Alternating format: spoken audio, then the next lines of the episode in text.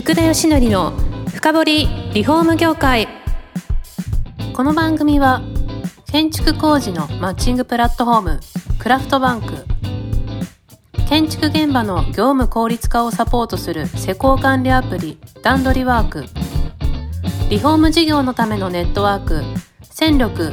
の提供でお送りします。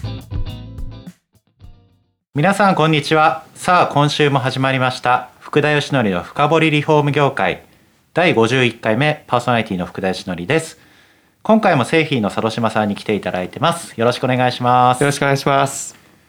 やっとなんか建築にたどり着きましたそうですね。すいません。いやいやいやいやあの話しすぎたかなといやとんでもないですよあの前置きがすごい重要だと思うんで、はい。ただなんでその最初は防犯カメラじゃないですかはい。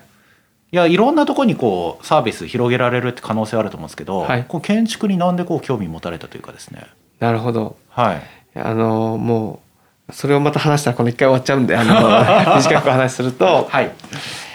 えっと我々はその施工管理をなんかうまくしたいっていうことよりも、はい。実はその設備の中にカメラってものすごい膨大な量入ってますよね。例えば街を作るとかあ設備を、あのやるとか、まあ、その時に、まあ、皆さんが例えばその電球とか、はいどこのメーカーかってあんまり考えないでちゃんとドアはこことか電球はここっていう風に感じて、まあ、つけてくれるじゃないですか。はいでそれが非常にベンチャー企業からすると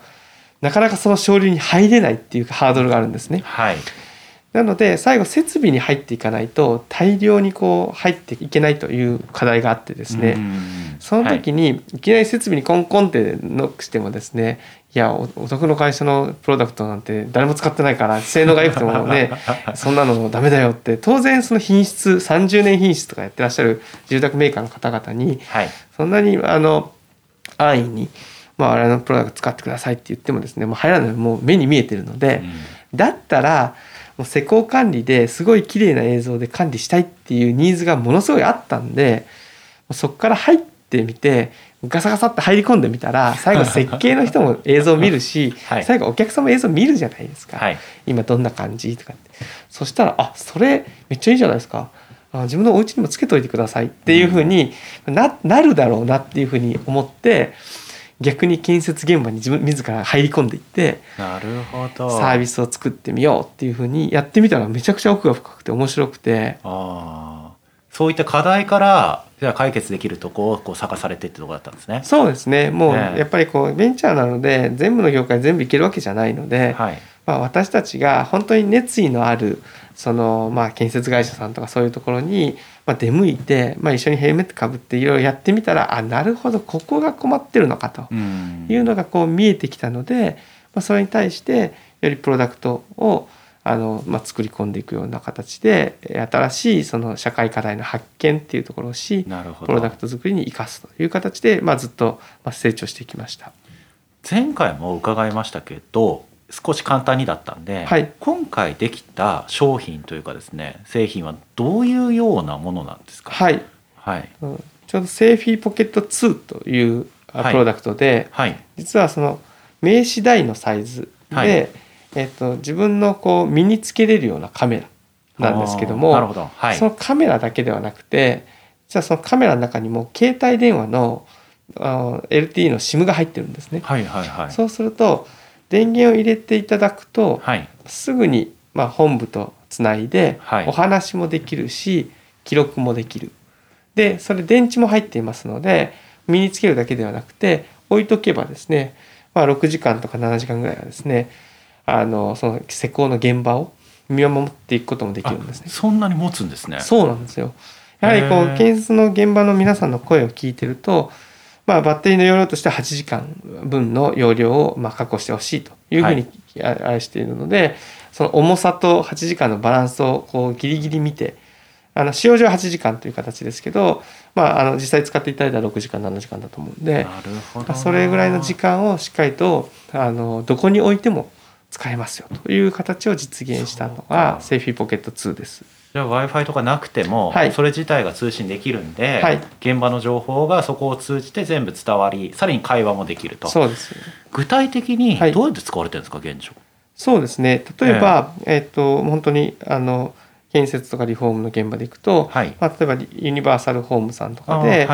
あのやってるのは、まあ、新人の子がいきなり施工管理の現場に送り込まれてもどこ見ていいか分かんないと。すごいわかります。はい。なんかもうベテランの人って 一気に何千箇所を実はチェックしてるんですよね。うん。で、はい。ああそのこの点検口だったら次この工程できないよ。とかそういうこう細かいところまでしっかりとこうみこうなんていうか気が配ってるとかですね。もうアンテナがビンビン立ってる状態で現場を見てらっしゃる。はい。でも初めて行って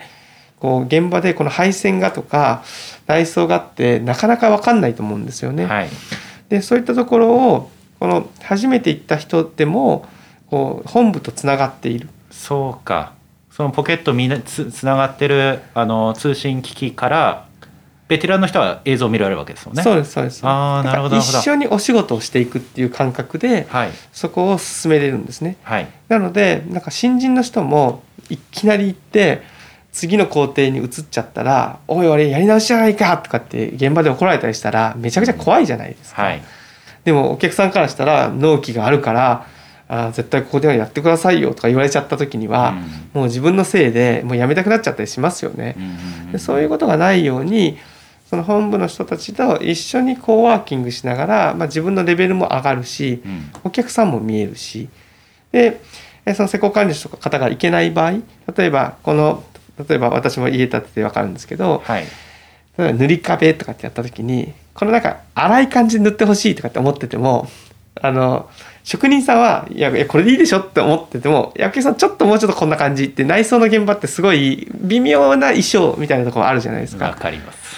それをやっぱりリアルタイムになんかお客さんと施工管理者と現場でこう縫いながら「ああそうそうそう」とかって言えればはい。すごいなんていうのお客さんにとっても出物にないですし、うん。職人さんにとってもストレスないですし、はい。まあ、施工管理者にとっても品質が高くなる、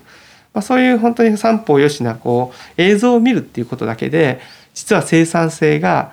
今まではなかなか上がらないと言われていた現場ですらももう10倍20倍生産性が上がるってことを我々は実現してるんです。なるほど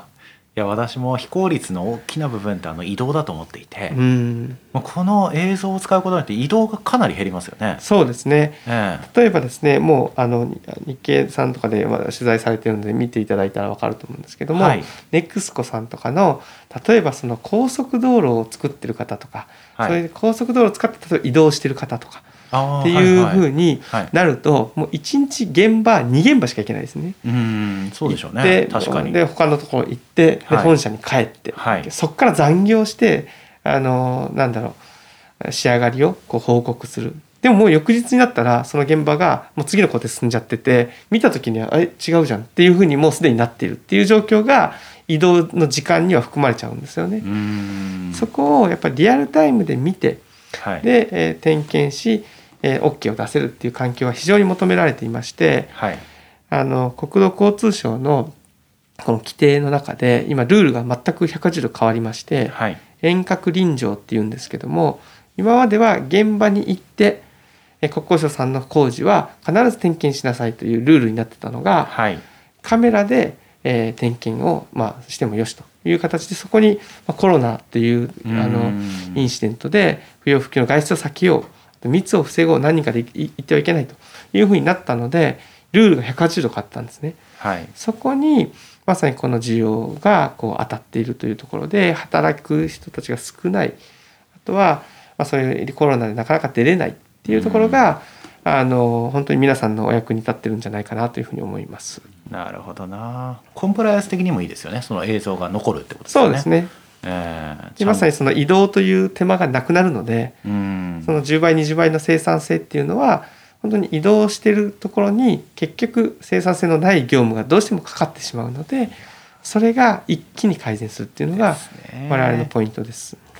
いや地方のリフォーム会社さんなんかいいと思いますよ。移動1時間かかりますから。そうですよね。そうなんですよ。それ小さい現場なら大変なんでまだ新築やってれば結構大きい現場なんでまだいいんですけど10万の工事に1時間かけて行くのかみたいな。そうですよね。でもお客さんからしたら本当にカーポート作ったけど、はい、あの植木があのちょっとずらすの嫌だとかいろいろありますよね。ちっちゃい細かいけどそれいや守ってほしいみたいなことって家の中とかありますもんね皆さん、はい、いやそうなんですよ。なるほど。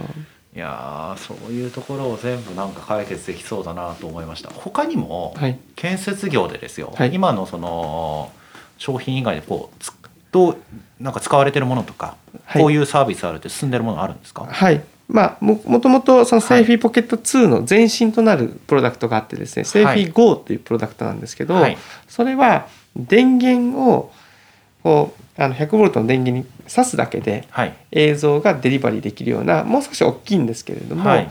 あの施工を全体管理するための、まあ、カメラっていうのもございましてなるほど。固定でこう置いとく固定で置いとくという感じです。はい、で結構面白い使い方があってですねあの例えば映像を例えばあの保管する時にタイムラプスといってこうずっと立ててる映像をあのすごくあの短い時間のビデオに変えてあげることで例えばあの後期が半年かかったって言っても半年かかった映像を1分にまとめて早送り動画にしてあのお届けするという、まあ、そんな使い方が、えー、やって、まあ、例えば住宅の現場であれば何年保証しますよって言った時にその保証期間中は、まあ、作った工程もちゃんとあ会社側は持ってますと、はい、でそれをまあお客様にコンテンツとしてお渡ししますとか。あとはおそらくその施工管理者さんがなかなか採用できないみたいなこう風があると思うんですね。でまあ進行の例えば建設会社さんとか、まあ、リフォーム会社さんとかでもたまに面白い使い方だなと思うのはその現場にその社員さんが行ってるところを採用の面接とか、もしくは採用のイベントの時に現場から中継しますっていう形で中継してあげてるんですね。うん、それによって採用が非常にうまくいったっていうあのケースが中小の、まあ、ゼネコンさんとかですねありまして、はい、なるほどと思って学生さんからすると、はい、その現場が遠いっていうのは 決して施工関係者だけの問題ではなくて学生さんにとってもリアリティのないビデオを見せされるよりも現場これですかっていうふうに見せさせる方が実は心に残るとか響くっていうのがやっぱあるみたいですね。そうですよね。見えないですよね。こう覆いかぶされて現場って実際は。そうですね。外から見えないですもんね。で人の敷地内なんで勝手に入って怒られますし、はい、なるほど。リアリティありますよね。そうやって映像でこう流れてくるはい。あじゃあまだまだ可能性ありそうじゃないですか？建設業の使い方っていう。そうですね、え。ー、本当にたくさんも可能性があって、まあ、本当に大手のゼネコンさんの使い方でいくとあの重機にあの AI のカメラつけて、はい、人がひかれないように事故が起きないようにというので、はい。はい、AI が自動的に周りにいる人たちを察知してくれてへこうクレーン旋回あのとか重機って旋回しちゃうじゃないですか。旋回の、うん、まあ、間に人がいるとバンってあのすごくあの重傷になってしまうケースとか、はい、お亡くなりのケースが出てきてしまうんですけどやっぱ安全管理って絶対普遍的なもんだと思うんですね。はい。その安全点検もこう一人の目線で見るんではなくて本社の本当にプロフェッショナルな人たちがこう火を使ってる現場だったりとか、まあ、重機を使ってる現場とかっていうところを、まあ、まず見る。でそれを例えば重機なんか AI で見るみたいな形になってきていますし、まあ、その次の展開としてはクレーンといって、はい、釣り上げていくクレーンのカメラを当社がクラウド化してきていますので、まあ、今後やっぱ 5G とかっていうふうに、あの通信速度も上がってくると、まあ、遠隔から操作するとか、まあ、自動的に重機を操作するっていう夢のような世界を実はこの現実的な意外とこのカメラっていうところから一緒になって作るっていうことを大手のゼネコンさんとかとは始めています。え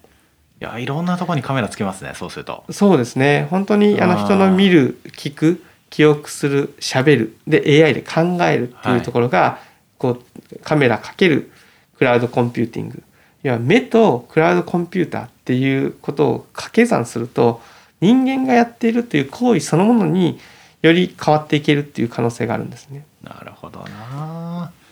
いや職人さんのなんか教育とか育成にもいいのかなと職人さんにこう持たせるとか。いやそうですね。ええー、ありですよね。はい。いやなんか可能性が広がりそうだなと思ったところで時間が来ましてですね。はい。まだまだ聞きたいんですけれども。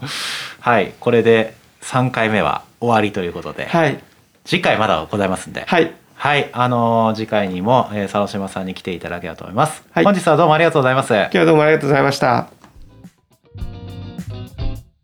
この番組は住宅業界に特化したコンサルティング会社ランリグが長年業界の今を追いかけてきた福田義則をパーソナリティに迎え確かな実績を持つスペシャリストを毎回お招きしてお送りしていきます。